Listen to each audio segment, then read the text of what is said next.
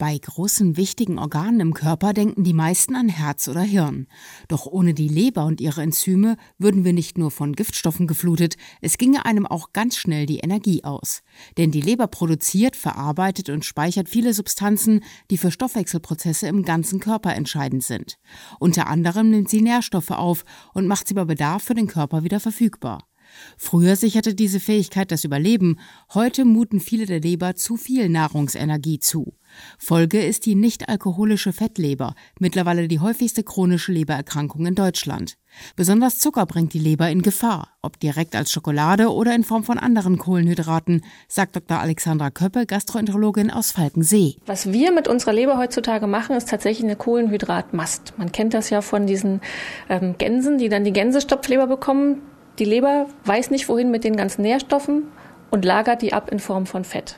Und das ist heutzutage eben der Zucker. Viele Leute ernähren sich ja schon fettbewusst, fett reduziert, ähm, aber der Zucker ist überall versteckt. Für eine gesunde Leber bleiben daher ein paar klassische Tipps weiter wichtig, sagt Dr. Janette Schwenzer, Fachärztin für Innere Medizin und Gastroenterologie aus Berlin-Biesdorf. Also auf Alkohol so weit wie es geht verzichten, äh, auf schnell resorbierbare Kohlenhydrate, insbesondere Zucker verzichten, ja, und viel bewegen. Sport machen. Helfen können zum Beispiel Ballaststoffe, die in Studien auch den Langzeitblutzuckerwert HbA1c positiv beeinflussen konnten.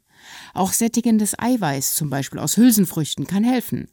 Ebenso hochwertige Pflanzenöle wie aus Leinsamen und zuckerarme Obstsorten, denn auch Fruchtzucker belastet die Leber.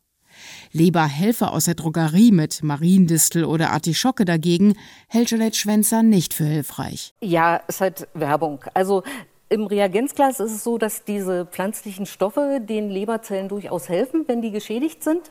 Ob jetzt diese Stoffe, wenn man die Präparate nimmt, wirklich dorthin kommen, wo sie hin sollen, das ist nicht im Einzelnen nachgewiesen, aber es, es wird massenhaft gekauft. Besser also auf eine gemüsereiche Ernährung achten, Bewegung in den Alltag einbauen und per Bluttest ab 35 Jahren auch ab und an mal die Leberwerte checken lassen.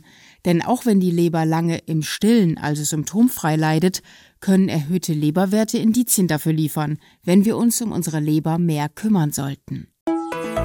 RBB 24 Inforadio vom Rundfunk Berlin-Brandenburg.